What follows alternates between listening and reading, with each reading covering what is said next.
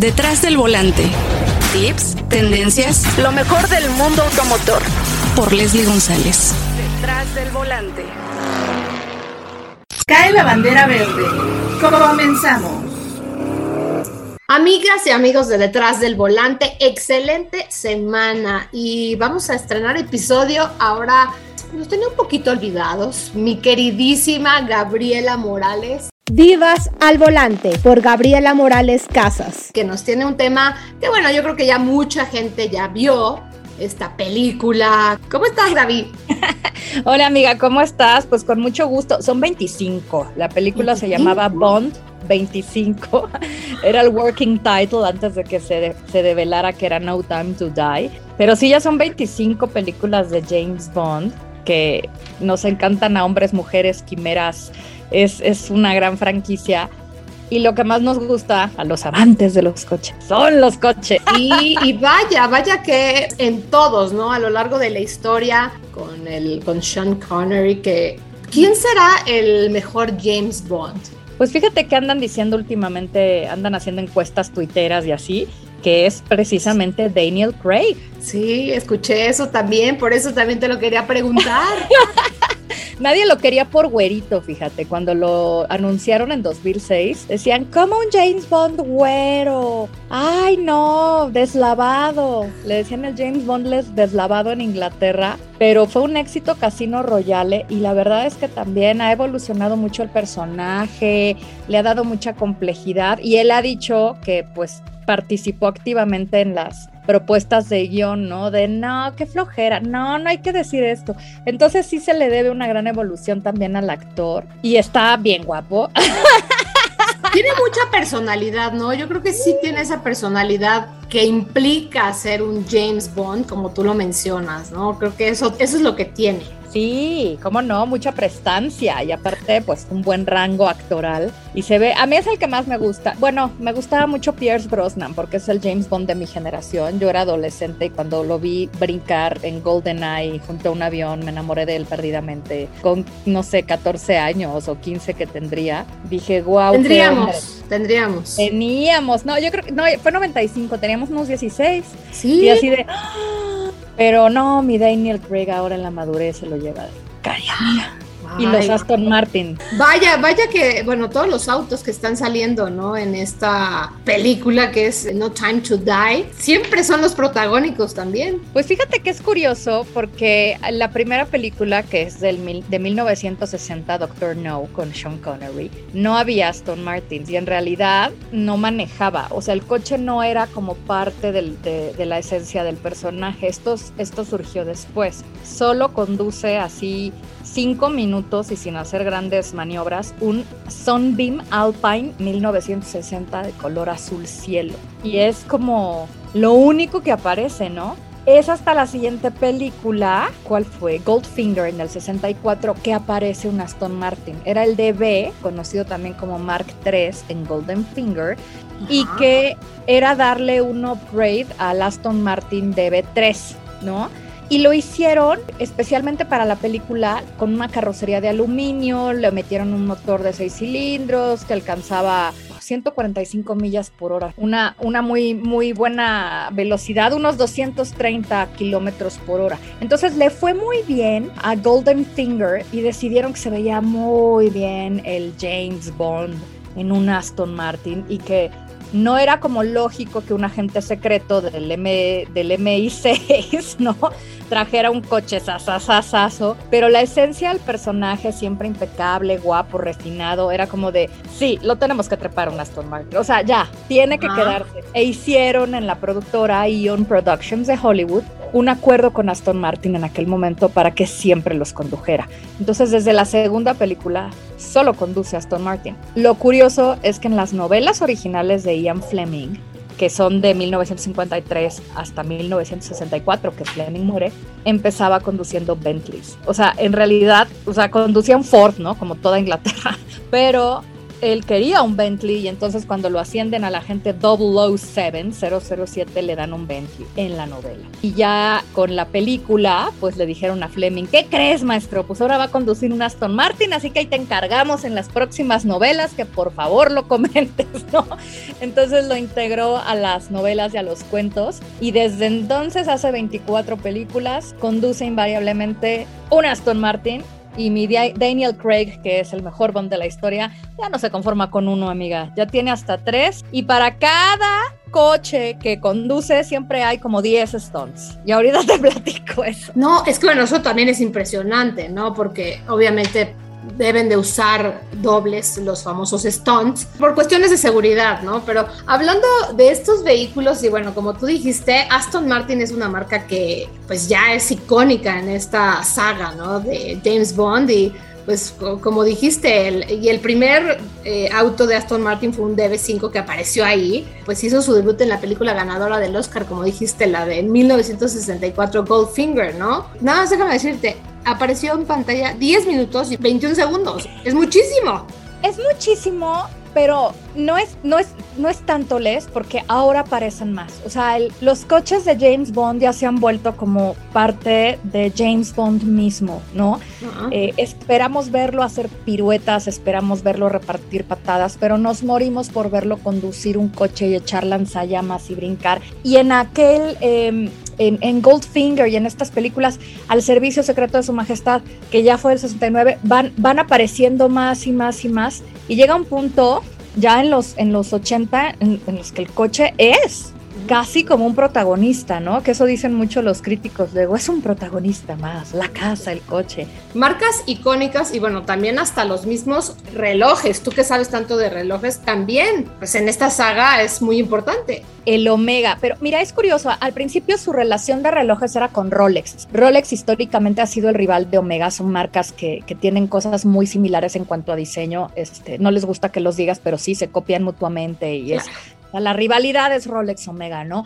Al principio siempre tenía, eh, Sean Connery usaba un, Rolex diferentes, ¿no? El Submariner, más adelante ya Roger Moore usaba el Daytona, pero la alianza con Omega es muy reciente, es de 1995 y comenzó con GoldenEye, ya con Pierce Brosnan, que es el James Bond de nuestra adolescencia, amiga. Guapo. Guapérrimo. Y desde entonces usa el Seamaster, que es la colección de James Bond y que es el reloj que usa hasta el día de hoy Daniel Craig y que incluso ha tenido ediciones especiales por los 50 años de la película. También se lanzó un, un modelo que se llama Quaterra que no es el Seamaster clásico, sino que se mandó a hacer especialmente para Spectre, que esta película, recuerdas que se filmó el opening, la escena inicial o la secuencia inicial se, se filmó aquí en México, en el centro histórico, en un festival de Catrinas que inventaron para la película y que ahora se hace.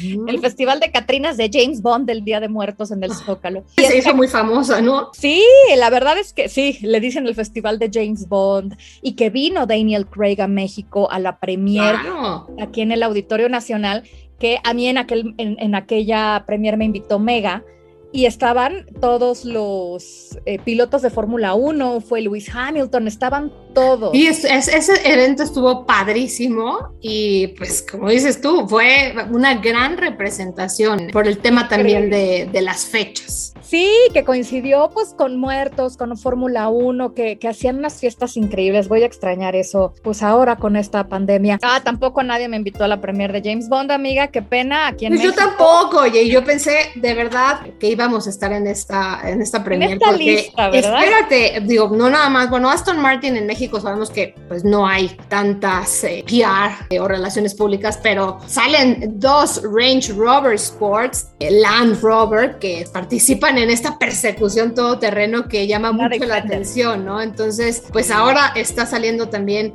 el Land Rover en esta No Time to Die, que qué bonitas, ¿eh? Están preciosas las Defender y además es la, o sea, la Land Rover Sport SBR. Land Rover y Range Rover son los vehículos oficiales de la Casa Real Británica. ¿no? De la Royal Family. Entonces es obvio que lo va a tener pues el, el, el, M, el MI6 o River House, como se le conoce ya al servicio secreto inglés por su nueva ubicación. Pero sí, claro, o sea, estas marcas asociadísimas super inglesas, ¿no? A James Bond, Aston Martin, Range Rover, pero fíjate que es curioso que no nada más han salido esos coches, también ha conducido en el pasado Ford Mustang, Mercury Cougar, Toyota 2000 GT, una AMC, un Hornet, hazme el favor, qué curioso. Lotus Spirit y un BMW descapotable biplaza, que yo pensé que era el Z4, pero no, era un BMW 750 IL. Yo en ese momento me enteré de su existencia. Ah. Y el Aston Martin que siempre ha conducido y que más ha aparecido en películas de James Bond es el DB5. Qué curioso. ¿Ah, o sea, ese, ese ha aparecido en todas las películas y de hecho en esta última tiene uno clásico, sesentero, una aparición especial aquí con, con Daniel Craig en No Time to Die. Y voy a ir, pues no, eh, la lista es interminable, Les. De hecho, hay hasta libros, ahorita se los voy a recomendar si son amantes de James Bond y de los Aston Martin y de los coches. Pero la relación que tienen con Aston Martin ha incluido estos autos. George Lazenby, que fue el único Bond que no duró, que solo hizo una película, que era el Servicio Secreto de Su Majestad en el 69, él condujo el Aston Martin DBS, que en la vida real era el sucesor del DB6 de calle.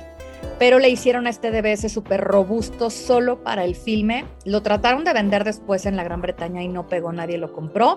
Tampoco compraron al pobrecito de Lazenby. Entonces van para afuera el DBS y esto, y George Lazenby. Y ya en 1978 llegaron dos nuevos modelos. Timothy Dalton, como el nuevo James Bond, en The Living Daylights, y el Aston Martin B8. Eh, la nave fue un éxito, era una especie de supercar fabricado para alcanzar eh, de 0 a 100 en 97, 97 kilómetros por hora alcanzaba en 5 segundos y además fue la primera versión de un Aston Martin que lanzaba misiles, láseres futuristas. O sea, antes nada más se trepaba y corría.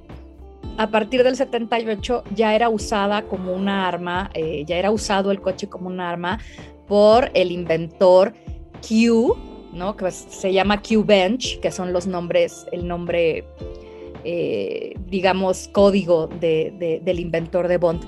Y después ya se vendió este coche eh, muy limitado y se llamó el Aston Martin Volante. Qué curioso nombre.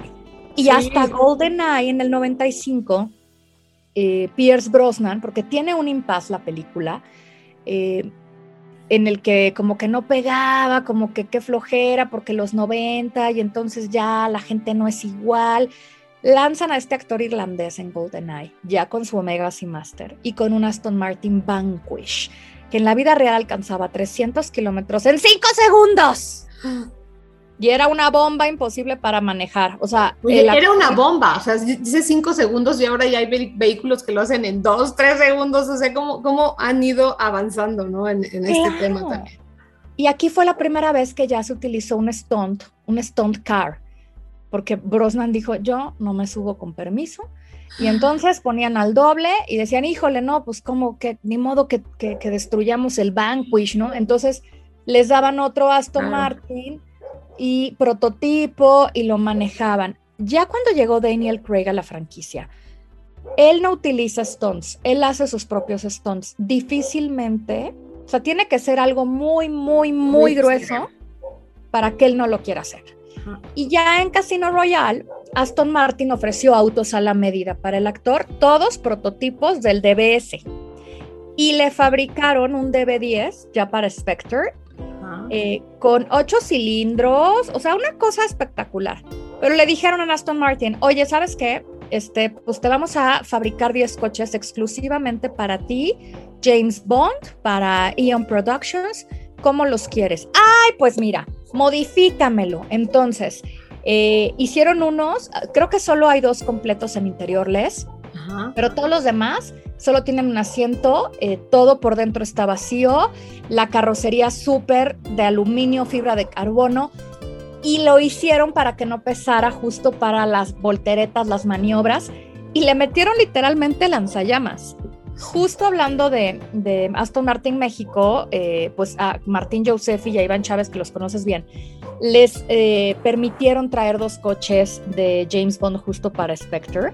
Los exhibieron aquí en una fiesta cuando sí me invitaban. ¡Ay, tardida! Ay, yo no claro, claro, y, y hablaron, hablaron mucho de, este- de- de estos vehículos, ¿no? y los trajeron. Yo me subí a uno y todo, que estaba vacío y literalmente Iván prendió el lanzallamas, que obviamente no lanzó nada, porque bueno, ya no tenía que lanzar, pero nos estaba contando que en la película sí le metieron gasolina, pólvora, todo y pum, o sea, no era no era green screen. o sea, sí se utilizaron así. De estos 10 autos, 8 fueron para la película, 3 se destruyeron. Oye, y también ahí en Spectre en 2015, pues también salió Range Rover Sport, ¿no? Porque, bueno, también tiene una historia importante eh, Land Rover con este, este tipo de producciones. Y, oye, estaba leyendo también la parte del coordinador de acrobacias, porque obviamente debe de haber una parte eh, como extrema y alguien que esté viendo, ¿no? Esto, este, este tipo de acción. Pues mira, él tiene, eh, bueno, James Bond siempre tiene, pero particularmente Daniel Craig tiene un entrenador personal, por supuesto, un stunt key, o sea, un maestro de acrobacias para que lo haga. Y claro, hay un equipo de acrobacias que hacen coreografías de cómo deben de ser las peleas y de cómo se debe de conducir el auto y contratan a un piloto, a una Leslie González, Ay, pues que me contraten, ¿no? amiga, que es quien hace, eh, digamos, las maniobras ensayadas y las más peligrosas. O sea, cuando el, solo se ve el coche Ah. y cuando se hace toda una coreo- coreografía, que para nosotros sería como un gymkhana, ¿no? Producen todo un gymkhana con un profesional y eso es lo que se, se filma. Eso no lo hace Daniel Craig. Pero sí, hay todo un, co- o sea, coordinación de acrobacia, coreografía, hacen todo para que se vea perfecto y si tiene el coche que hacer una dona de 360 hasta que no salga. Pero claro, por eso pues los modifican para que no tengan adentro nada. O sea, son coches Claro. que se mandan a hacer especialmente para la película y ya pues... eh, Ay, que no les cueste tanto, ¿no? Sobre todo eso, que no les cueste, es más, es más el look para que el público lo vea, ¿no? Claro. Y te quería decir nada más que uno de estos 10 Aston Martins eh, de colección que se usaron en Spectre, uno sí se vendió aquí en México y traía la placa de Spectre, ¿no? Sí, Muy claro, claro, claro. Me acuerdo perfecto que sí, sí estuvieron dándole mucha difusión a ese auto. Sí, y bueno, luego ya eh, el- eh, lanzaron el DB10 para, para eh, la siguiente, para Skyfall era. Ajá. No, fue primero Skyfall y luego Spectre. Bueno, el DB10 se transformó en el que es ahorita el Aston Martin Vantage, que es el autoconcepto que se presentó en 2017 en las ferias y que ahorita en 2020 es el de No Time to Die. Y aquí tenemos el Aston Martin V8 Vantage, que pues el, el nombre se usa desde los 50, como, como tú bien lo sabes, es un modelo de pista y ahorita pues ya tiene la edición especial F1 con varios colores, amarillo, verde limón, naranja fluo, super sport, performance, tiene insertos, racers, ¿no? Dentro en la carrocería, asientos recaro. Entonces el Vantage F1 es uno, pero el Vantage que sale eh, con James Bond ahora en No Time to Die es pieza única. También sale en la Aston Martin Valhalla, en alusión a las Valquirias noruegas. Ajá. Es una edición también inspirada en F1, es un supercar que pretende competir con Ferrari y tiene su propia tecnología que se llama PHEV Power, con tres motores, uno eléctrico, un twin turbo V8, puro rock, ¿no? No, bueno, pero me encanta el nombre, el nombre me gusta mucho. Sí, Valhalla. Y el, eh, salen dos coches más, el Aston Martin DBS Super Leggera, que se hizo pues, Ajá. con este estudio de diseño automotriz súper famoso de Italia, Carrozzeria Touring Super Leggera. Ajá. que, que es más ligerito que, que el Aston Martin DB10 y más ligero que el DB11. Ajá. Y como te decía al principio, sale un Aston Martin DB5 clásico, como un guiño a los Aston Martins de Sean Connery, el, primer, el primer Aston Martin. Pero pues bueno, a mí lo que más me gusta, la verdad, es que creo que el Aston Martin refleja esta, esta britanidad, ¿verdad? Que tiene James Bond. Y que sí, que Ranch Rover y, y que Land Rover, pues lo hacen porque son los coches que usa la milicia británica. Exacto, y bueno, yo creo que aquí eh, esta combinación, ¿no? Creo que, bueno, marcas muy reconocidas, británicas, y yo creo que por eso también, ¿no? Se enfocan en estas dos marcas, porque, bueno, Land Rover incursiona eh, en esta saga desde 1983, cuando apareció esa, eh, un Range Rover convertible, ¿no? Y quería decirte, bueno, pues continúan ahora con este, esta saga que pues sale Range Rover Classic junto con tres Defenders y también un Land Rover Serie 3. Entonces, pues no nada más es eh, Daniel Craig el, protagónico, ¿no? Sino los autos que, salen detrás de todo, de toda esta eh, película que yo creo que todas, todas han tenido, eh, obviamente, algo especial y bueno, todos tendremos algún este, favorito, ¿no? Como, como los eh, agentes 007, pero pues cada uno tiene eh, algo muy, importante. Todos tienen su encanto y, pues sí, todos obedecen a esta, le dicen los, los británicos, este upper stiff lip, ¿no? O sea, este, este, gesto de mm, flemático de a mí no, a mí no me pasa nada. Y sí es cierto, ¿no? James Bond anda en su toxido impecable, guapísimo, no se despeina un pelo, brinca, mata, salta. Y si se despeina nada más, se pasa el dedo y se, se, vuelve a hacer para atrás el, el, copetito, ¿no? Entonces, sí, así son o así les gusta que los perciban y son súper divertidos. Y a mí lo que más me encanta, obvio, es que como mi reina Isabel ya tiene 70 años en el trono, ¿verdad? Claro. Todas las películas y de hecho todas las novelas, excepto la primera, son al servicio de ella, to Her Majesty Service, ¿no? Porque justo cuando, cuando se lanza la primera novela, en el 53, pues muere el rey Jorge VI y asciende al trono Elizabeth. Y, y, el autor Ian Fleming había venido escribiendo estas obras años anteriores. Entonces, la Casino Royal, la primera, habla de Jorge VI. ¿Por qué? Pues porque, porque así se publicó, nadie lo esperaba. Y ya en las siguientes ediciones, si tú compras una edición actual, pues viene ya revisada por él mismo eh, al servicio de la reina Isabel y ya no de Jorge VI. Entonces es un dato curioso que para mí como royal expert me, gusta mucho. Claro, pues obviamente, ¿no? Porque pues también tiene mucho que, que mucho de la realeza también esta parte, ¿no? De, de Agente 007, porque, pues bueno, también marcas de lujo, como les mencionamos, de relojes y también de autos, pues siempre han estado detrás, ¿no? Detrás de esta, esta saga que, oye, ¿crees que continúen haciendo James Bond por muchos, muchos años más? Yo esperaría que sí, creo que, bueno, es la sexta franquicia más exitosa de la historia del cine comercial, por detrás de Star Wars, Star Trek, eh, Jurassic Park y Indiana Jones. Eh, creo que eso dice mucho. Eh, la comercialización dice mucho. que todos estemos hablando de James Bond dice mucho. Y creo que mientras viva Bárbara Broccoli, que es la heredera de los derechos de James Bond por su padre, Bárbara tiene 50 años, su hermano, medio hermano Michael G eh, ya es más mayor, pero mientras Bárbara siga haciéndolo, no va a cambiar. Y aparte me encanta que es mujer, que es joven, y que ella, ella fue la que escogió personal, o sea, dijo, me encanta Daniel Craig, que él va a ser James Bond y todo el mundo le decía a los asesores de marketing, no, es que no va a pegar, lo van a criticar, ves, estuvo pésima la elección y ella siempre confió en él. Entonces tiene este instinto ella y yo creo que va a ser cambiar, evolucionar, crecer todavía más a James Bond. No sé si va a haber una mujer James Bond, que lo decían, porque la Shanna Lash, que es la agente 006 que sale en la película, pues es chava y decían, ella lo va a sustituir, quién sabe.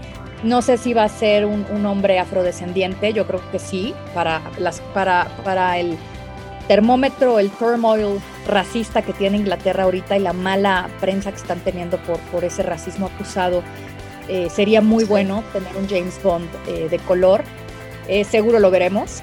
Pero bueno, pues también a lo mejor un James Bond más joven, ¿no? Porque también, pues mi Daniel Craig me gusta a mí que tengo 42, amiga, pero a lo mejor si eres una chava como Ana de Armas que sale en la película, que tienes menos de 30, pues así como que dices, está más guapo Tom Hiddleston, ¿no? O, alguien así.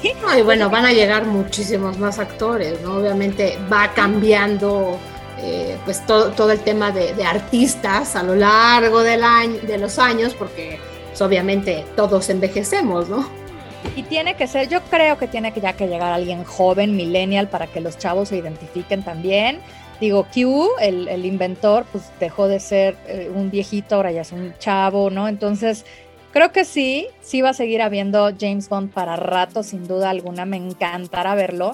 Y esto, y bueno, nada más para cerrar. Cae la bandera a cuadros en detrás del volante. Creo que mi película de James Bond favorita es un cortometraje medio chafón en la producción, pero muy, muy bonito, donde él aparece con la reina Isabel en los Juegos Olímpicos de Londres 2012, cuando fue la inauguración de la justa, como parte de, ya sabes, cuando se hacían inauguraciones bonitas, cuando no había pandemia, eh, los ingleses que son súper orgullosos de su cultura, pues hicieron una gran fiesta y presentaron un clip donde James Bond, Daniel Craig, llegaba al Palacio de Buckingham eh, al, al, estudio de la reina, al drawing room de la reina, y le dice, it's time. Y entonces ella se para con un vestido color coral. Salen los dos perritos, los corgis, que ya se murieron, por cierto, Willow y Candy, así se llamaban. Y salen ahí todos gorditos, la acompañan. Se suben a un helicóptero Bond y la reina y los corgis la ven. Eh, atraviesan todo Londres en la luz del día y supuestamente, bueno, va cayendo, va cayendo el sol hasta que llegan al estadio de Wembley en, en, la noche donde fue la inauguración. Este trayecto en coche es como de hora y media, en hora pico dos, ¿no? En helicóptero supongo que serán como 10 minutos. Pero bueno, llegan a Wembley y entonces el helicóptero en efecto llega al verdadero estadio de Wembley donde está eh, llevándose a cabo la inauguración y se oye la música de Bond típica, ya sabes, ¡Taran! ¡Taran! y se avientan supuestamente la reina y James Bond, que obviamente son Stones, y luego la presentan.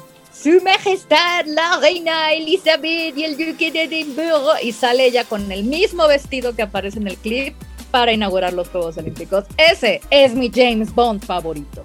Y no, y no sale ningún Aston.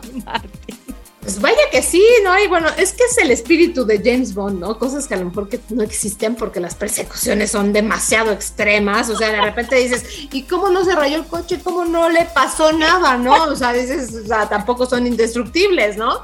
Eh, entonces, pues eso es, eso yo creo que también implica mucho la historia de James Bond, como el, esa, esa parte, pues, pues también de ficción, ¿no? Porque obviamente pues es demasiado riesgo el que se toma y no creo que la reina se aventara en, en vestido, ¿no? Pues el paracaídas fue el vestido. Ay, sí, es chistosísimo. El montaje, pues sí, o sea, lo ves y te da risa. Creo que hasta lo hicieron intencional, ¿no? Pero está muy curioso cómo se, se, se, aparece la reina y se avienta, ¿no? Y sale y la ven y todo el estadio gritó y fue divertidísimo. A ese clip hay que y aparte, ay, bueno, ojalá si me lo puedes conseguir, lo ponemos obviamente para pues tantito, aunque sea, porque por los derechos me imagino que no se podrá, pero pues para no, sí que la recuerden, ¿no?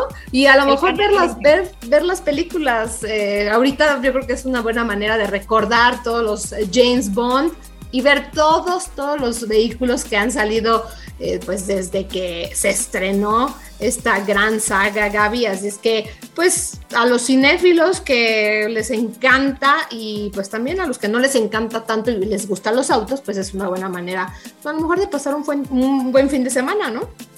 Ay, sí, a todos nos gusta Jane Fonda, no fingas. Sí, a mí, a mí me encanta, entonces yo te puedo decir que sí me gustaría. No, no podría aventarme tantas películas porque tengo un niño pequeño, pero ya que esté más grande, a lo mejor nos las aventaremos todas.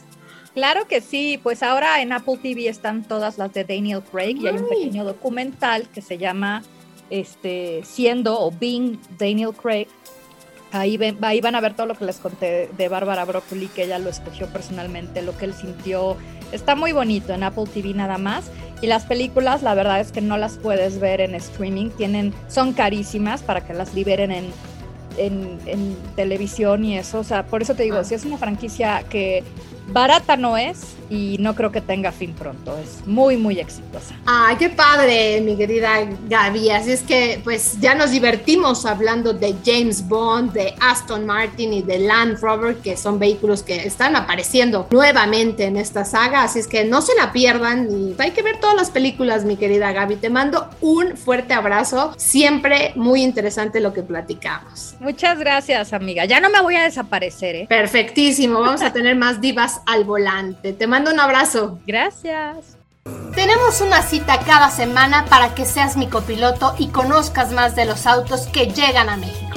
Sígueme en Instagram, arroba detrás del volante por Leslie y léeme en la revista Líderes Mexicanos y en Glocal Design. Nos vemos en el siguiente episodio. Disfruta tu auto al máximo.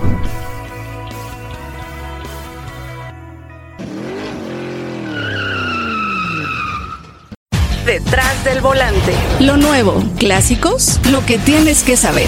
Nos escuchamos la próxima semana. Detrás del volante. Por Leslie González.